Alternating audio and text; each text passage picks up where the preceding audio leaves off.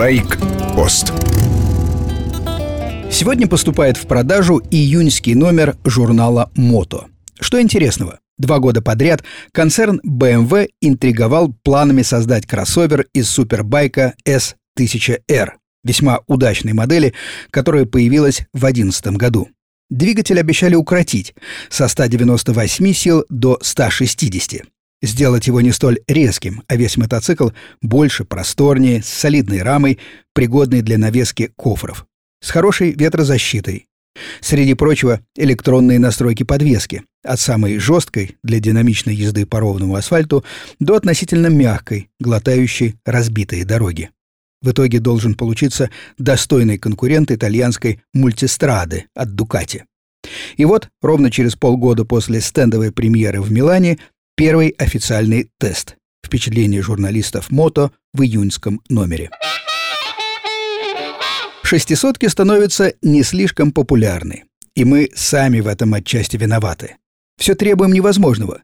Сохранить управляемость легких мотоциклов, а тягу просим поднять до литровых высот. Да еще, чтобы не очень было дорого.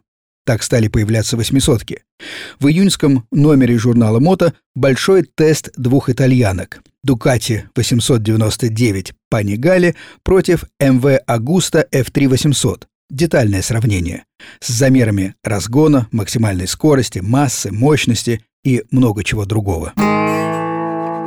Ducati Apollo – один из самых таинственных мотоциклов итальянской компании – в 1961 году инженер Фабио Тальони разработал мотоцикл, который по стилистике был похож на Харлей, но превосходил американцев по всем параметрам.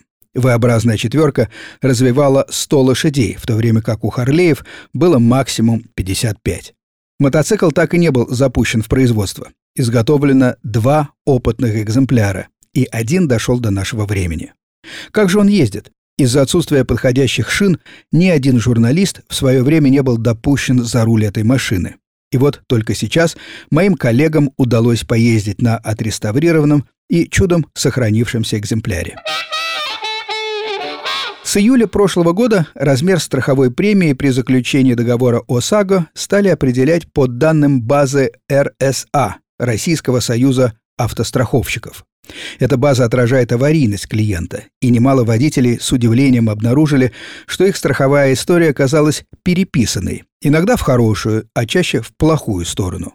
А в зависимости от коэффициента размер ежегодного взноса может различаться почти в пять раз. Кто меняет историю и как восстановить справедливость? Читайте в рубрике «Консультация» июньского номера «Мото».